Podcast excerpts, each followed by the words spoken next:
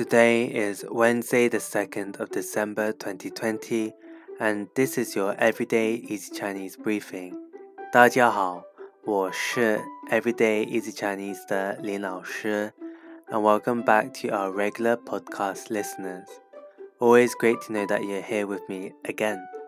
For those that are new, in each episode, we will go through a new word of the day and practice building new phrases and sentences from this word. Today's word of the day is 好,好, which means good. However, if it is pronounced as how, how, it means to like. Now let's use both pronunciations in a sentence so that you can clearly distinguish between the meanings of the two pronunciations. The first one is 他们对我真好。他们对我真好。They treat me very well. Here you can see that 好 means good. Now compare it to this sentence.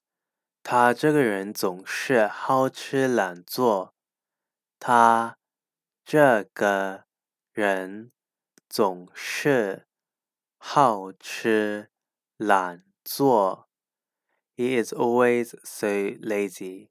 So the how here means to like. So 好吃懒做 means to like eating and lazy to do things. So altogether, this phrase means lazy. That's it for today, where we learned the two different pronunciations of the word how.